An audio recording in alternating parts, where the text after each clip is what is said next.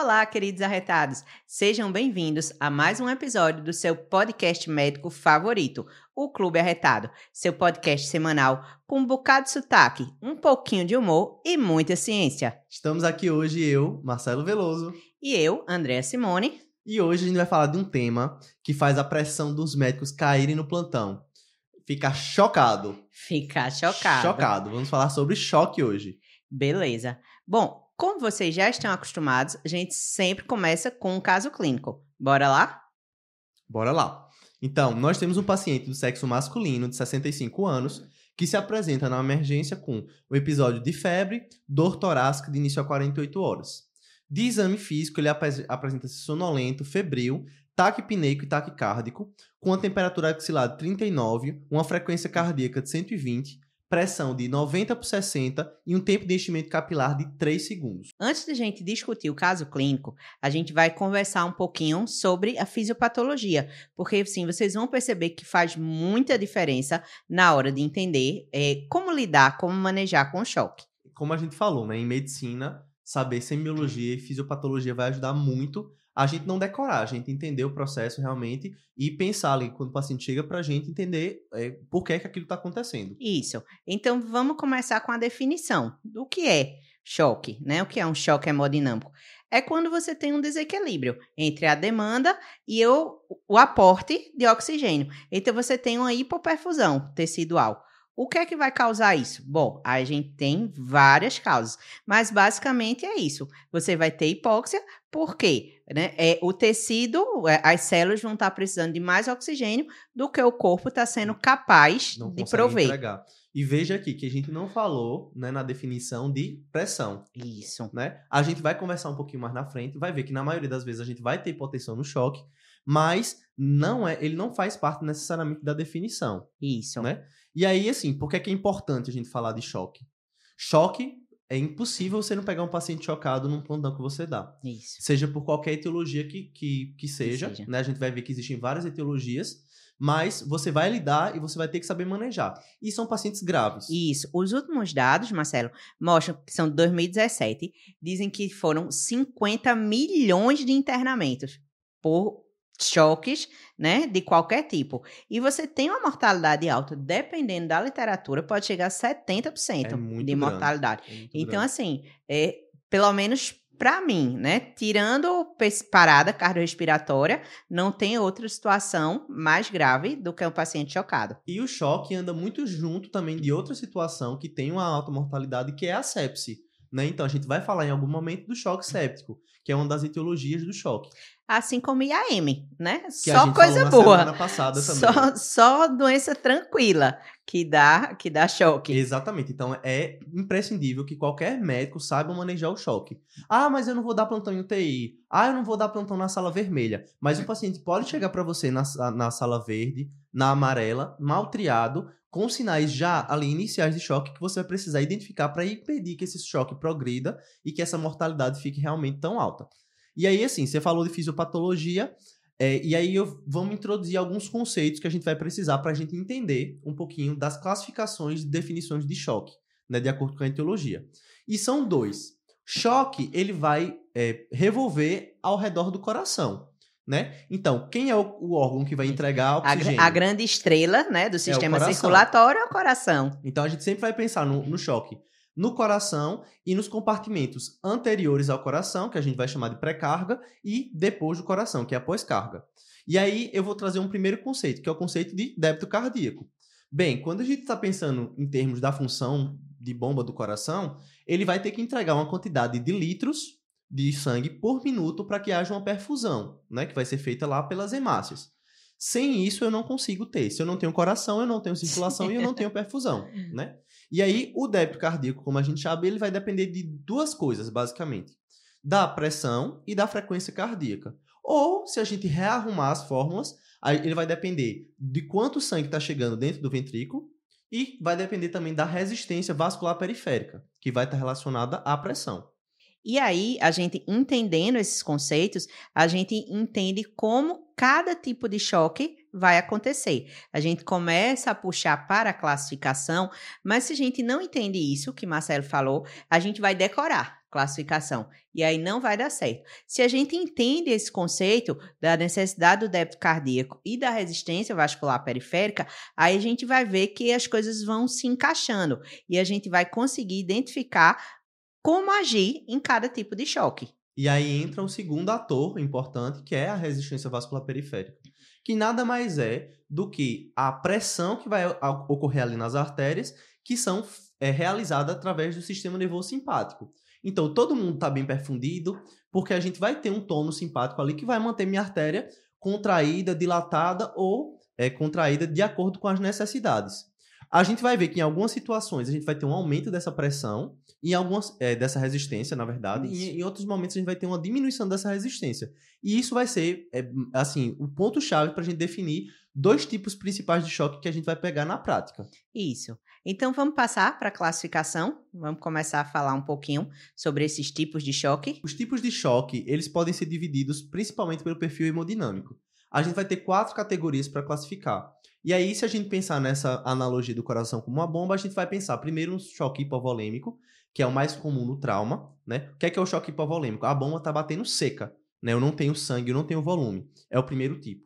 Choque cardiogênico, que o problema está na bomba, ela não vai conseguir circular porque a bomba não está funcionando, não consegue efetivamente levar esse sangue. A gente tem o choque distributivo, que a gente vai subdividir ele em alguns outros tipos um pouquinho mais na frente. Mas o que é que acontece nesse, nesse caso? Eu não, não consigo levar sangue para a periferia porque eu estou muito vasodilatado. E por fim, o choque obstrutivo, em que existe alguma coisa na caixa torácica que aumenta a pressão e impede que o coração exerça a pressão contrária para poder circular o sangue. Isso. E aí a gente vai dar exemplos de cada um desses, né? E a gente vai é, falando um pouquinho mais sobre cada um deles. Por exemplo, aí eu vou pegar do último, vou pegar do obstrutivo. Né? O coração tá bem, o miocárdio tá normal, mas existe uma obstrução, ou de grandes vasos, ou do próprio coração, e aí o, o sangue isso, não, o sangue não passar, circula, né? né? Exemplos disso: um pneumotórax hipertensivo, tamponamento cardíaco, TEP maciço, né? São exemplos de é, choque obstrutivo. Então, Exatamente. Então, assim, não é, são situações de extrema urgência, porque se você não resolver. O paciente entra em parada cardíaca. Isso, né? O, o coração tá lá tentando, mas não consegue fazer o sangue circular. E é exatamente por isso que a resistência vascular periférica ela vai estar tá aumentada nesse caso. Isso. Porque é que o que o meu corpo vai tentar fazer? Vai tentar liberar um monte de adrenalina, de catecolamina, que vão aumentar a pressão né, nesses isso. vasos para tentar fazer o tentar fazer essa circulação e encher o coração. Ele, ele é, o organismo vai identificar, não, não tá chegando, tá hipoperfundido. Vamos vasoconstrictor Vamos vasoconstringir, né? Vamos vasoconstringir para melhorar fazer isso. o coração encher. Isso, Só exatamente. que o corpo não sabe que, na verdade, eu tenho isso. alguma coisa obstruindo essa chegada de sangue. Exatamente. Então, é característico do choque é, obstrutivo, que a gente tem um débito cardíaco baixo, porque o coração não consegue bater, e a gente tem uma alta resistência vascular periférica. Isso. Aí vamos falar agora do hipovolêmico, que é assim, aquele clássico, né? Choque hipovolêmico é isso, você não tem volume circulante.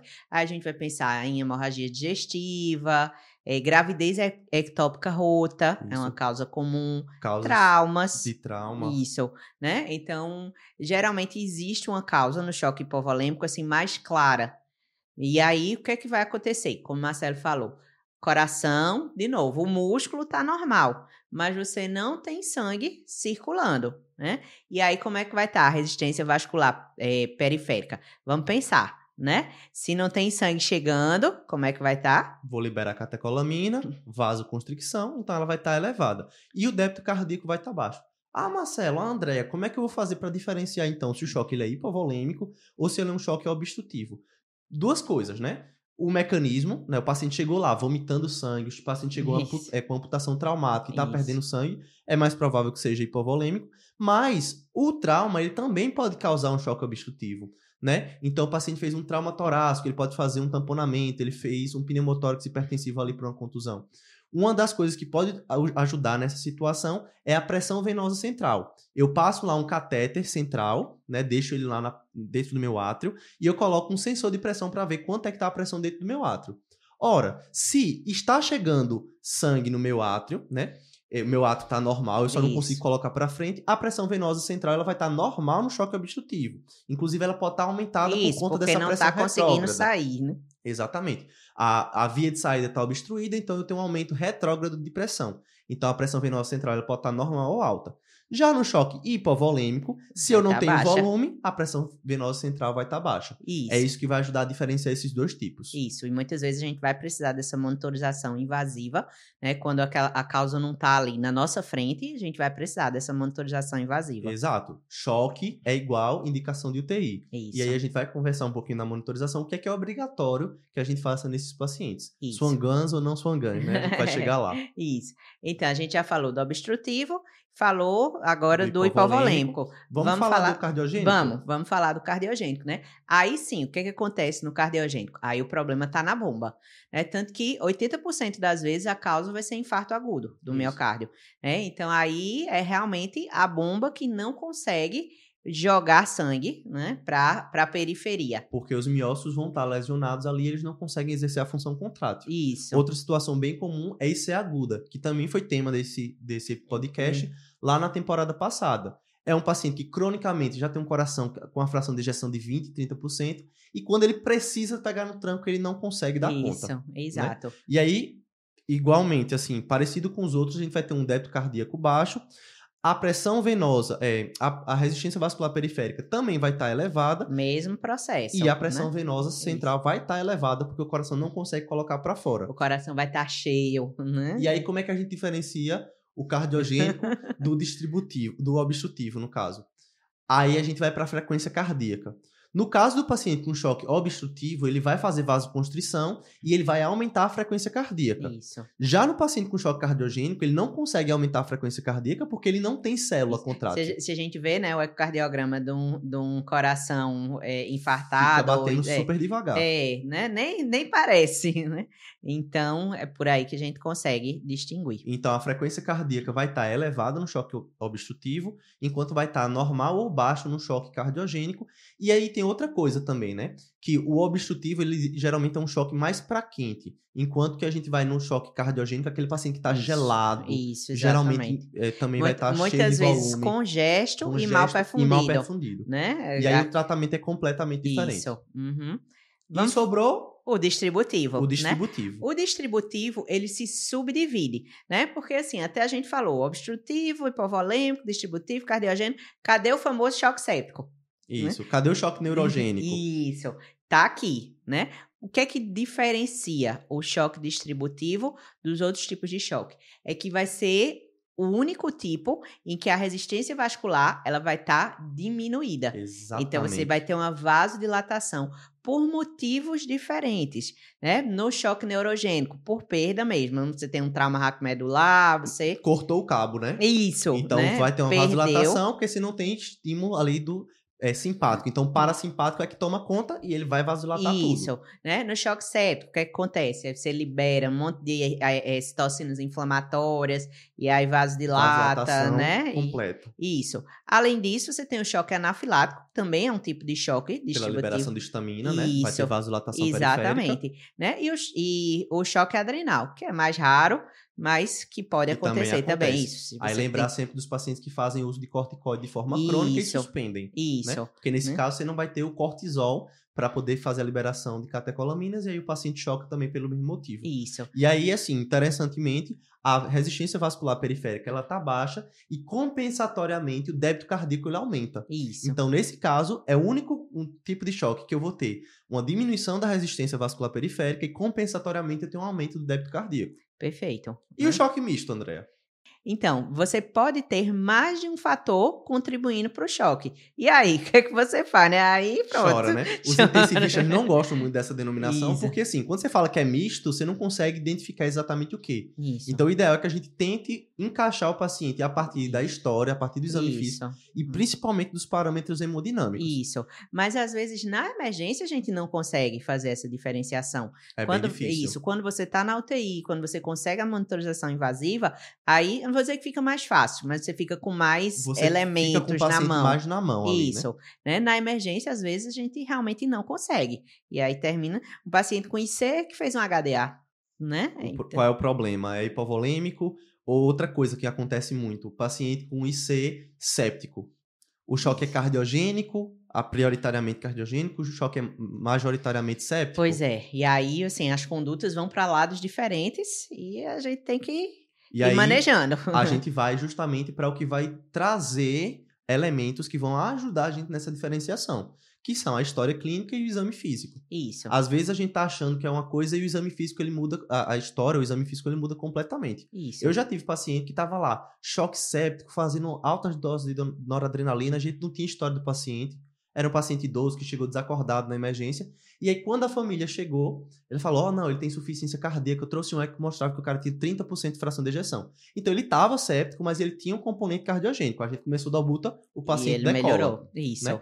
Óbvio, a gente tem como descobrir isso a partir da monitorização hemodinâmica? Sim, mas se a gente já tem essas informações prévias, isso vai Claro. facilitar a nossa vida. Claro.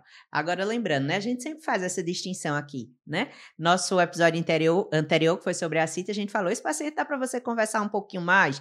Esse aqui não, Não. né? Tem que ser tudo muito rápido, pegar. aquela- Ah, fumava quantos maços anos? Não, é etilista, tem hipertenso, o que é que tem de comorbidades? Ali, bem específico.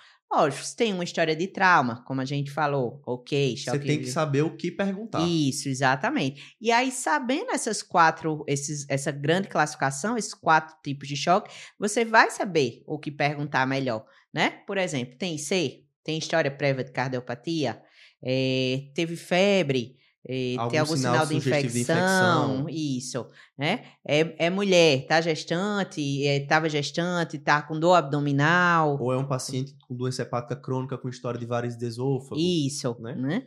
E é um paciente que tem história de alergia, isso é importante, né? A gente está dizendo aqui que a história precisa ser rápida, mas, Mas essa não pode objetiva. faltar, né? Tem história de alguma alergia, começou alguma medicação nova que possa ter dado essa Fez reação. uso de droga, né? Lembrar que a cocaína ela pode fazer um infarto agudo do miocárdio.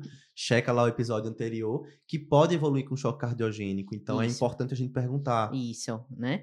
Então, é isso. Assim, a gente não vai ter aquela longa conversa, mas tem coisas que vão ajudar. Da mesma forma, o exame físico. Ele precisa ser bem direcionado. Até porque, Marcelo até falou e a gente vai retomar, né? Todo paciente chocado vai estar hipotenso? Não vai. Não necessariamente. Não vai. E aí a gente entra numa coisa que é super importante e que mostra a necessidade da gente fazer essa avaliação rápida. A partir do momento que o choque ele começa a se instalar, a gente vai entrando numa cadeia que vai se retroalimentando, um feedback positivo, e cada vez o paciente vai ficando mais vasodilatado, aquele coração, mesmo que bom, ele vai começar a A necessitar fadigar, né? necessitar fazer mais trabalho, ele vai começar a Isso. fadigar e esse paciente ele entra no que eh, eles colocam, né, na literatura como espiral da morte, né? Você Uhum. vai tendo uma retroalimentação desses fatores e o paciente acaba piorando. Então, tempo, minutos podem fazer a diferença no paciente com choque. Isso. E tem é, sinais é, simples de ver no exame físico, né? Por exemplo, na primeira, na primeira fase, por assim dizer, né? Aí a gente volta lá, como é que vai estar o débito cardíaco? Aumentado. Então, para aumentar o débito, vai ter que aumentar a frequência. O Isso. paciente vai estar taquicárdico. Junto com a taquicardia, muitas vezes vem taquipneia. Num segundo momento, né, já nesse espiral, você já começa a ter um tempo de enchimento capilar alargado, que é algo que, assim, é super simples de ver, Facinho, né? Rápido Isso. e bem e tem uma acurácia bem significativa. Exatamente, né? Você pode ter extremidades frias, e aí você começa a perceber isso também. No final é que você vai chegar na hipotensão. E aumento de lactato, que a gente se apega muito no lactato, mas lactato normal não afasta choque. Isso. Não afasta. Óbvio, se o lactato ele tá aumentado, o que é que o lactato diz pra gente? Que tá tendo respiração anaeróbia, logo está tendo hipoten... Hipoperfu- hipo- hipoperfusão. hipoperfusão. Mas ele demora um tempo, já Isso. preciso ter um choque mais Isso. avançado. O tempo estimado é de 6 a 12 horas para que o lactato comece a, a aumentar. Enquanto a taquicardia, você vai ter ali já no e o tempo de enchimento E capilar. o tempo de enchimento capilar vai estar ali bem no início. Tem um outra, uma outra ferramenta que a gente pode usar, que é o choque index. eu vou dividir a frequência cardíaca pela pressão arterial sistólica. E ele vai ver exatamente se a taquicardia é proporcional ou não ao nível de pressão que aquele paciente tem. Agora, tem alguns problemas. Geralmente, ele vai estar mais é, para o paciente que tem um trauma, que tem um choque hipovolêmico, Isso. mas a gente pode usar ele de forma para generalizar Uhum. em outras situações. Cuidado só com o paciente que faz uso de medicações que são taquicardizantes, como hidralazina, nitrato, ou bradicardizantes, como beta-bloqueador. Beta-bloqueador. E isso é muito importante também para a gente pensar nos pacientes. Ah, esse paciente não está taquicárdico, então ele não está chocado. Veja se o paciente está usando beta-bloqueador, que é muito Isso. comum. Às vezes ele é hipertenso e está beta-bloqueado. Não, o coração não vai conseguir fazer essa taquicardia. Outra ferramenta que assim que é muito útil e que tem inclusive uma relação muito boa com o lactato é o Motley Score. Fala um pouquinho, Marcelo, sobre o Motley. Motley Score, na verdade, o Motley ele vem de mosqueamento do inglês, né? O que é que é mosqueamento? É aquela aquele livedo reticular. Então, o, é, a, é a mesma coisa, mosqueamento livedo reticular. O Motley Score ele foi uma ferramenta desenvolvida e validada que ele vai avaliar no membro inferior do paciente o quão uma- essa área de livedo reticular ela tá, é, assim, quão grande ela é. Isso. Então ele vai pegar ali do joelho do paciente e vai delimitando regiões até a mais ou menos a raiz da coxa. Quanto mais Maior. extenso a partir do joelho, maior esse Motley Score, que geralmente vai de 0 a 4. K4. Sendo que um Motley Score de 0 está correlacionado com lactato baixo e um Motley Score de 4 está relacionado a um lactato muito alto. Então, ah, eu estou na UPA, eu não tenho como coletar uma gasometria arterial. O Motley Score, ele se correlaciona muito bem, Isso. tanto com o nível de lactato Uhum. sérico, quanto a mortalidade. Sim. Se você tem um paciente com Motley de 3, a mortalidade dele é muito alta, chega Sim. perto de 40%. Isso. E aí, veja, né? A gente tá lá com um paciente, é, às vezes já tá taquicárdico, taquipneico, e a gente vai estar focando em coração, pulmão e tal, vai esquecer de examinar extremidades inferiores. Tem Uhum. que examinar, tanto para ver o tempo de enchimento capilar, quanto para ver o Motley Score. E vai ajudar também na etiologia. Às vezes você vê ali o cara tem uma variz, é, uma variz é, de membro inferior que tá rota e tá sangrando e o cara tá perdendo muito sangue. Olha aí Isso. a etiologia do choque. Isso. Agora veja só, a gente vejam tudo que a gente conversou aqui e aí a gente percebe que o diagnóstico do choque primariamente ele é clínico. A gente não falou de nada de exame aqui, a gente falou de scores que fazem Exatamente. parte do exame físico, mas não de exames complementares. A gente vai falar sobre eles, eles são importantes, mas é isso que a gente sempre diz. Na maioria das O vezes, exame é complementar. o exame é complementar. São poucas coisas em medicina que o exame ele vai Isso. realmente ser o divisor de Isso, água. exato. Você não precisa, por exemplo, esperar uma PCR aumentada, uma procalcitonina elevada, para achar que o paciente está com choque séptico, se ele tem uma história compatível. E tem a outra coisa, né? O exame ele erra. O exame tem um tempo para se alterar. Então, se a gente tem uma alta probabilidade clínica de que aquele exame esteja errado e ele vem, ah, eu tenho muita certeza que esse meu paciente está séptico, meu filho clínico é de que ele está séptico, e vem com um leuco normal, um PCR baixo, não quer dizer que ele não está. Isso. Pode ser só que ele esteja na fase inicial e ele só não se Isso, manifestou ainda. Exatamente. Mas o que é que a gente precisa pedir, né? Ainda assim, tem alguns exames que são básicos. Se a gente tiver disponível, um agaso, certo? É, mas vamos falar dos mais básicos. Hemograma sempre, né? Vocês sabem o nosso mote. Hemograma não se nega a ninguém. Não se nega a ninguém. né? O hemograma ele vai ver se o paciente tem uma anemia, por exemplo, que possa justificar o choque hipovolêmico, ou pode, por exemplo, mostrar que ele tem uma leucocitose que fala a favor de um choque eh, séptico, por Isso, exemplo. exato. Aí, além disso, eletrólitos, função renal, transaminases, amilase e lipase. Por quê? Aí é muito fácil da gente Isso. pensar. A gente vai ter hipo- hipoperfusão de todos os órgãos. Então, esses exames vão ajudar a gente a definir se o paciente está chocado ou não? Não. Mas vão ajudar a gente a definir o prognóstico, principalmente no choque séptico. Isso. É, enzimas cardíacas, a gente precisa pedir?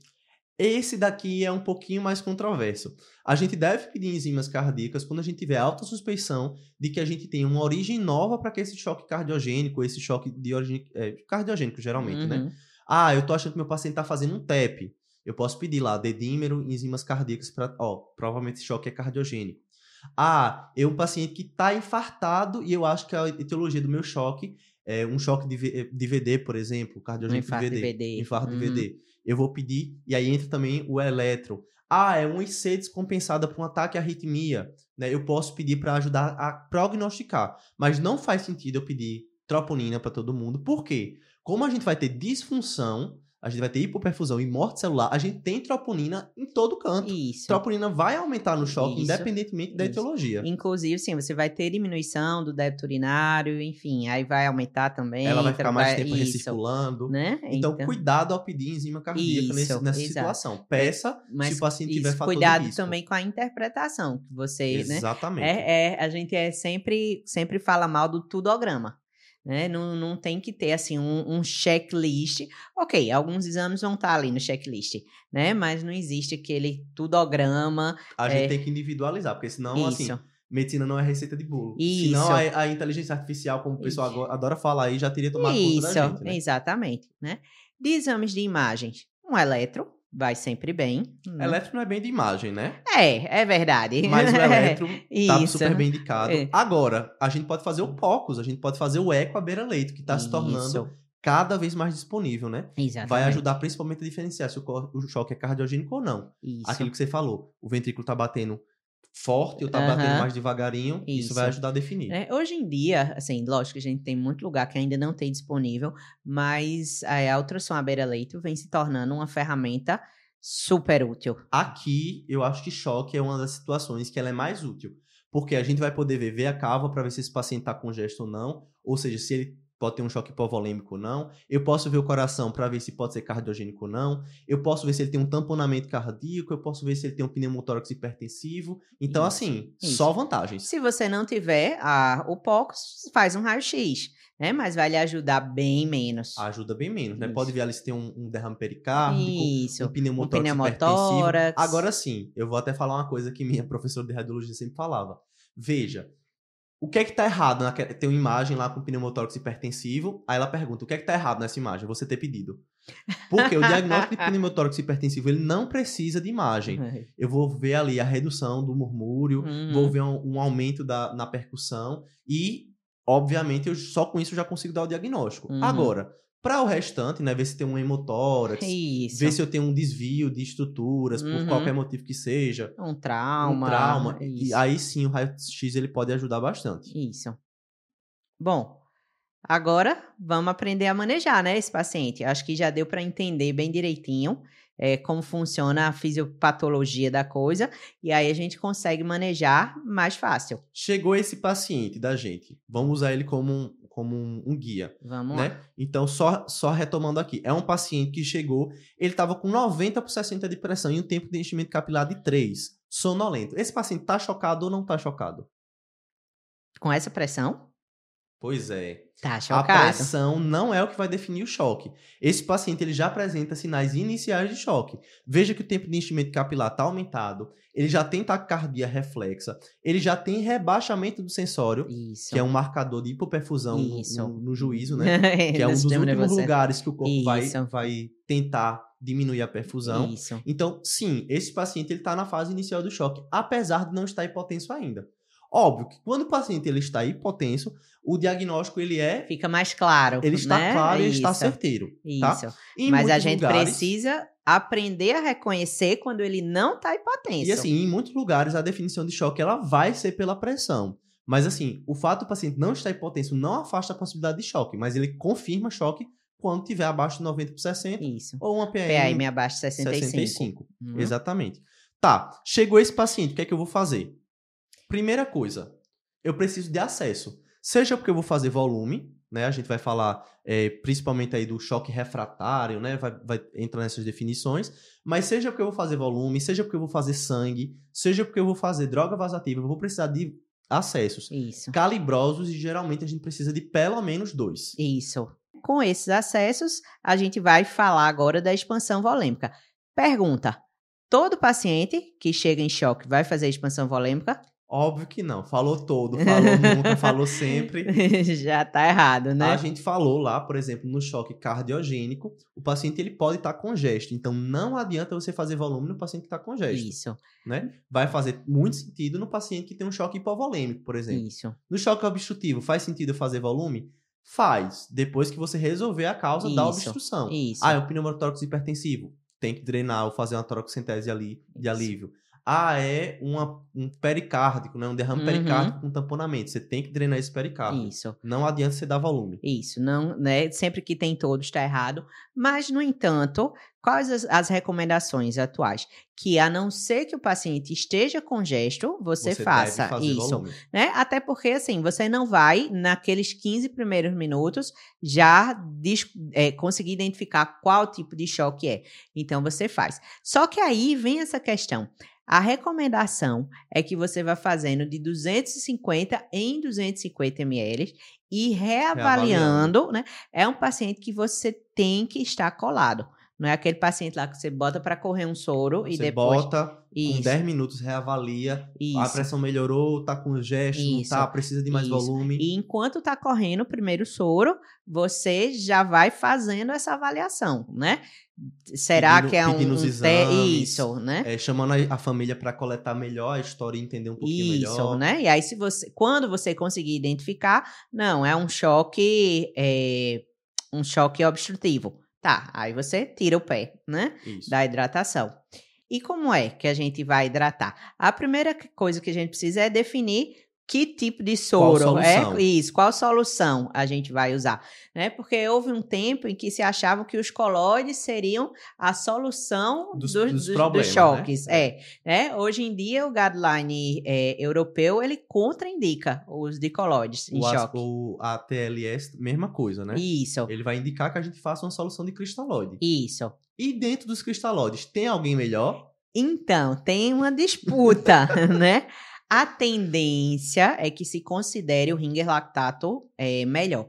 Porque o soro fisiológico, ele não é Não é fisiológico, fisiológico, né? apesar do nome. Apesar do nome, ele não é fisiológico. Então, a tendência, se possível, se você tiver disponível no seu serviço, faça com ringer lactato. Ah, não tenho ringer aqui, só tenho soro fisiológico. Faça. Você, é, você estudos não talvez. mostram Isso, diferença. exatamente. O problema é só que a solução fisiológica ela vai ter mais sódio, vai ter mais cloro, Isso, e ele cloro. pode aumentar a chance de fazer uma acidose hiperclorêmica lá na frente. Isso, né? exato, né? Então, assim, tira do choque, depois você resolve a acidose se vier a ter. Mas se só né? tiver solu- solução fisiológica, pode fazer sem medo. Isso, exatamente. Ah, mas doutora Andréia, já me falaram que não pode fazer ring lactato porque o lactato já vai estar alto no choque. E eu tô dando mais lactato, eu vou piorar o choque. Não. É isso, é patologista?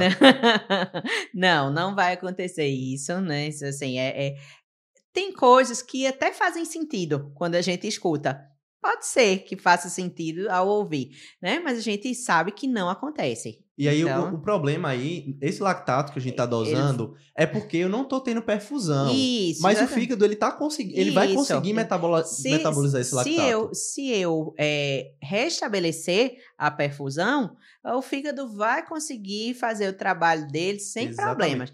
Né? Não, não outro- dê que você, inclusive, vai ter o famoso fígado de choque. E aí a gente entra em outro, outra questão, né? Que é essa questão de guiar a ressuscitação volêmica pelo lactato. Ou, Sim. na nossa época, hoje a gente não fala mais isso, lavar lactato. Então o paciente Uhum. chegava com lactato de 2 e a minha meta era baixar esse lactato a todo Isso, custo. né? Haja volume, haja, Haja volume. volume. 3 litros de soro, deixa que o lactato ele baixe. Isso. E aí, assim, quando você pensa no ringue, teoricamente esse lactato ele deveria aumentar. Só Hum. que a gente sabe que esse lactato, é, nosso objetivo não é lavar o lactato. O Isso. lactato vai melhorar depois, de forma tardia.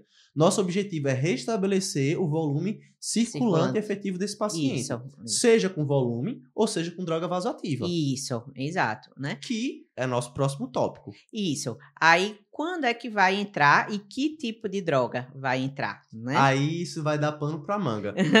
Tem muita droga vasoativa, a gente não vai falar de todas. Sim. Mas vamos falar das principais. Sim. Vamos falar da queridinha de todos, pra começar. Noradrenalina. Noradrenalina, né? Claro. É, até porque, assim, na maioria dos choques, ela vai ser a primeira, Primeira opção, opção. né? No choque séptico, ela é a primeira Tá opção. na dúvida, Isso, noradrenalina. Exatamente. Choque séptico, vai bem. Obstrutivo, vai, Vai bem. bem. Distributivo, vai bem. Isso. Mesmo no cardiogênico, é, existe essa discussão, né? Você começa a dobutamina, mas como o paciente vai estar hipotenso, você fazer a nora para dar aquela famosa cabeça, Cabeça de de, pressão. pressão. Isso né? não faz muito sentido. Hum, Porque se a gente parar para pensar no porquê acontece o choque cardiogênico, a dobutamina é um vasodilatador.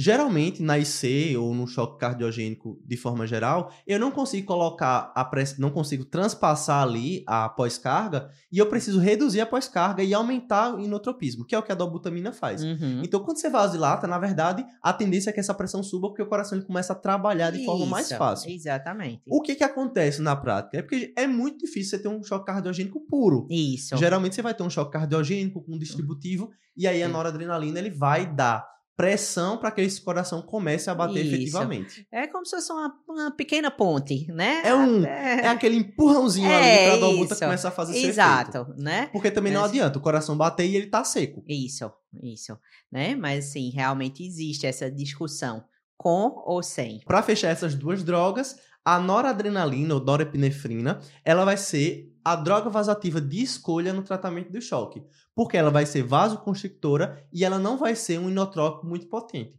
Já a dobutamina, ela é a droga vasoatípica, o, o inotrópico de escolha no choque cardiogênico, porque ele vai aumentar a força de contratilidade cardíaca. Tá, mas faltou a gente falar da epinefrina, da adrenalina. né? É, né? Por muito tempo era a mais usada, até porque era o que se tinha, É o que tinha. né? Só tem tu, vai tu. Mas e aí? Quando é, quando é que ela tá indicada hoje em dia? ela é muito mais potente, né? Se a gente pensar na norepinefrina, ela vai pegar ali principalmente os alfa-1 adrenérgicos e ele tem um efeito ali beta-1. Mas a epinefrina, ela vai ela não seletiva.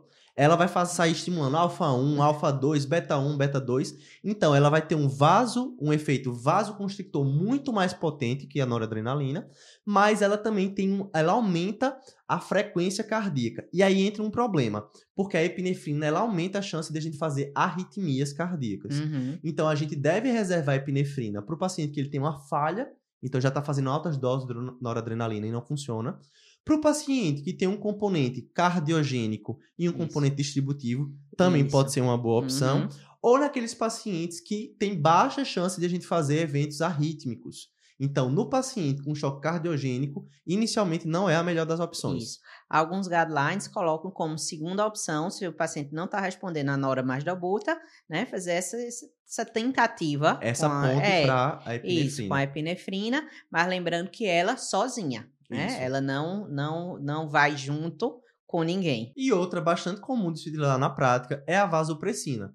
Ela não é lá tão disponível na maioria dos serviços. Uhum. E aí, a vasopressina, na verdade, ela vai ajudar ali no mecanismo do, do ADH. E ela vai aumentar a retenção de sódio e aumentar a retenção de líquido. E isso vai ajudar Aumentar, aumentar a a pressão. pressão. Isso. é, a gente vai reservar ela, né, para os pacientes que geralmente não respondem bem à noradrenalina e que eu não posso fazer a, a epinefrina por conta dessas contraindicações que a gente já falou. Então ele acaba sendo meio que um adjuvante ali da norepinefrina. E aí, sim, nesse caso, você faz os Pode dois, fazer né? Você faz a nora mais a vasopressina.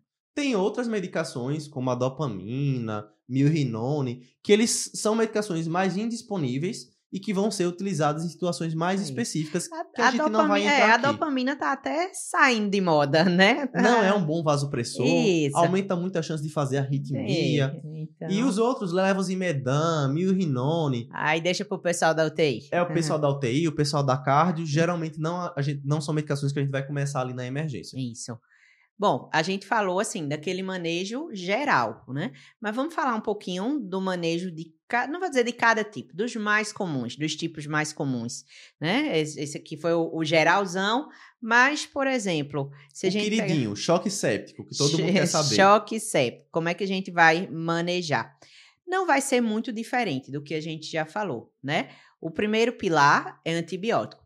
Antes tinha até aquela recomendação, começar antibiótico na primeira hora. Hoje em dia nem é assim mais, é comece assim possível, Isso. né? E qual antibiótico começar? Porque não adianta só dizer comece, né? Comece, mas começar o quê? A recomendação é para antibiótico de largo espectro. Isso. E aí, veja, largo espectro não quer dizer fazer vancomicina e meropenem para todo mundo. Isso. Largo espectro para cobrir efetivamente o foco que você está pensando. Ah, eu estou pensando numa infecção de partes moles num paciente que nunca teve infecção prévia, uma ceftriaxona, por exemplo, cobriria super bem. Isso. É, Tazocin, dependendo de onde for. Se tiver fator de né? risco, Isso, internação isso, prévia. né? É, a Mas- gente não vai adentrar muito porque não é o Isso, foco, mas se vocês quiserem, comentem aqui nesse episódio que a gente faz um episódio só sobre sepse. Perfeito. Fica aí o desafio. Se vocês comentarem e pedirem aqui, a gente vai fazer um episódio só sobre sepse. Show de bola. E aí vem o segundo pilar, esse segundo a gente já falou, que é hidratação, né? Expansão volêmica. Expansão volêmica. Aí você tem que fazer realmente muito volume. Qual é a indicação? 30 mililitros por quilo nas primeiras três horas. horas. E, só que, lembrando que eu já falei, né, tá? Você chega ali, um paciente de 60 quilos, mais ou menos vai Teria dar que 2 fazer, litros. É, quase 2 litros. É, não é que você vai prescrever 2 litros em Botou 3 sorão lá horas. de 2 né, litros e, botou pronto. pra descer. Não, você sabe que a, a sua meta para ele são esses 3 litros. Mas a cada 250, no máximo 500 ml, você vai lá e reavalia. Geralmente, como é que a gente vai fazer? Vai botar 250, correr em 10, 20, 30 minutos no máximo. E aí, se você for, ver 250 a 500 ml a cada 30 minutos, ao final de 3 horas você vai ter feito mais ou Isso. menos 2 litros. Isso. Então, faz 500 ou 250 e vai reavaliando. O paciente já está com gesto, paciente começou a crepitar, o paciente começou a fazer edema, a pressão já subiu, parou, eu não preciso continuar. Isso. Agora, se eu fizer os 30 miligramas, eh, 30 ml de soro por quilo em 3 horas, e o paciente ele persiste hipotenso, Aí entra a droga vasoativa. Então, se você reavaliou o paciente, você não precisa nem esperar essas três horas. Se você tá vendo que ele não tá respondendo, você já começa com droga vasoativa. quem? Qual? Norepinefrina. A nossa querida. Isso. É, mais para frente, se o paciente não responde, aí você associa a vasopressina. Aí a gente diz que o paciente ele tá no que a gente chama de choque refratário. E aí, por que que a gente pode também pensar em começar corticoide para esse paciente, hidrocortisona? Porque lembra lá que a Andrea falou que a insuficiência adrenal, o choque adrenal, ele é uma das causas de choque é, distributivo. Então, é choque distributivo do mesmo jeito. Isso. Você não vai conseguir diferenciar. E aí a gente tem a recomendação de se o paciente persiste em choque Isso. com droga vasoativa crescente, nor- noradrenalina eh, crescente, você já se certificou que não tem outra causa aparente, não tem um choque cardiogênico, por, por exemplo. Eu já tirei hipovolemia, eu posso começar a hidrocortisona na tentativa de que se esse paciente ele tiver uma deficiência ali de cortisol, eu tô dando cortisol para ele para que a, Isso. a adrenal dele responda Isso. e ele você, sai do Você choque. está cobrindo todas as possibilidades. Exatamente. Né? E aí a dose é 100 miligramas de 8 em 8 horas. Isso. Não é 500 miligramas de 8 em 8. Tem gente que faz 500 de 8 em 8. Faz, é uma Ah, pulsoterapia. Maria, é. Lembrar que corticoide em altas doses no choque séptico, ele também pode piorar é, a imunidade do paciente e Isso. piorar desfecho. Isso. Então, indicado, a gente vai fazer hidrocortisona 100mg até de 8 em 8 horas. Pronto. Falamos do choque séptico, né? Que é o- a grande estrela dentro do choque distributivo. Agora, o choque obstrutivo. Como é que a gente vai manejar? Desobstruindo. Exatamente, né? Aí não, não tem segredo. Chama o cirurgião. É, vai ter que fazer a periocardiocentese, vai ter que fazer. Exceto TEP maciço, né? Que a gente vai fazer trombólise. O resto é via procedimento. Né? Exatamente. Tem que enfiar a agulha no Em paciente. algum lugar. Seja no coração, Seja seja no pneumotórax, pulmão. né? Exatamente. Então, e, e tem que ser rápido. Não Tem. pode ficar perdendo Porque tempo. esse daí é o que mais rapidamente evolui. Isso. Lembrar do paciente que está em ventilação mecânica e que começa a fazer choque, você tem que pensar em choque obstrutivo. Às vezes você entubou, fez uma lesão ali de traqueia, de laringe, e o paciente começa a fazer um pneumomediastino Uhum. e você tem que pensar. Outra coisa, não adianta ficar aumentando o PIP lá no Sim. ventilador nesse paciente. Por quê? Eu estou aumentando a pressão intertorácica e meu coração não vai bater. Choque distributivo, estou aumentando é, parâmetro no ventilador depois de ter entubado o paciente. Tem que pensar em choque obstrutivo, tem que pensar em pneumotórax hipertensivo ou em pneumomediastino. Perfeito. Bom, vamos falar agora de choque cardiogênico. O que, é que a gente vai fazer? Choque cardiogênico é uma delicinha de tratar. Ou é uma maravilha. Eu gosto demais. Ó, aqui o medo, a, a questão é não ter medo de fazer dobutamina. Bem, primeira coisa que a gente precisa definir com um paciente que tá, vai estar lá se apresentando pra gente, principalmente na IC, como a gente discutiu lá no episódio de insuficiência cardíaca aguda, é se esse paciente ele vai estar seco ou não. Isso. Se esse paciente está seco, na verdade eu estou diante de um choque hipovolêmico, eu vou Isso, tratar. Fazer exato. volume Faz volume, e tranquilo. esse paciente vai sair do choque. Uhum. Agora, se é um choque cardiogênico franco, quer dizer que a bomba não funciona. Então, tem que fazer dobutamina. Qual é a dose inicial? 5 microgramas por quilo por minuto. Veja que aqui eu tenho que fazer um cálculo bem direitinho da dose. Na noradrenalina, geralmente se eu fizer a solução padrão 5 a 7 ml hora, eu vou estar tá dentro da dose Isso. na maioria dos pacientes, Isso. da Não dose sei se inicial. pegar um paciente muito magrinho ou muito obeso, Você vai precisar você realmente... precisa calcular. Mas, Mas, assim, pra regra, maioria é isso. Aqui não, eu preciso realmente fazer o cálculo e toda vez que eu for aumentar, eu preciso refazer esse cálculo. Qual é a dose teto? Até 15 microgramas quilo minuto é a dose alvo, é onde eu devo chegar. Se o paciente chegou nessa dose e ele continua Não piorando ou responde. não está melhorando do choque, repense o seu diagnóstico. Isso. Ele até pode ter um choque cardiogênico, mas ele deve ter outro componente que está descompensando, e aí você vai ter que rever tudo que você está fazendo. Pensar sempre em sepse. Em sepsis, ele pode ter o choque obstrutivo, como a gente acabou de Pode. falar. Mas aqui a gente fez tanta defesa da Nora, né? Não tem nenhum tipo de choque que a adrenalina seja a primeira escolha. Tem o choque anafilático. Perfeito. Não adianta fazer corticoide, tá, minha gente? Tem que ser adrenalina. Isso. Tanto para reverter quanto para manter o quadro. Até a, estamina diminuir o nível sérico ali e o paciente, obviamente, também tire o, fa- o fator que está causando. né? Sim. O paciente tá tomando ali enalapril, teve um choque anafilático, você continua dando. Não vai, É, não vai dar bom. adrena... Não, não vai. Então, essa é uma das exceções em que a, a epinefrina ela vai ser a droga de escolha. Perfeito. Bom, agora, para fechar tudo direitinho, a gente vai voltar de novo para o nosso caso clínico e vai fazer esse passo a passo do que, que a gente precisaria fazer com ele. Então, Hum. só retomando, nosso paciente ele tinha febre, dor torácica a 48 horas, estava febril no exame físico, taquicárdico, taquipneico, ainda não estava hipotenso e tinha um tempo de enchimento capilar já alterado, 3 segundos. Isso. Lembrando que o normal é em torno de 2 segundos. Isso. Aí vem a primeira pergunta, né, que a gente até já discutiu. Ele estava em choque?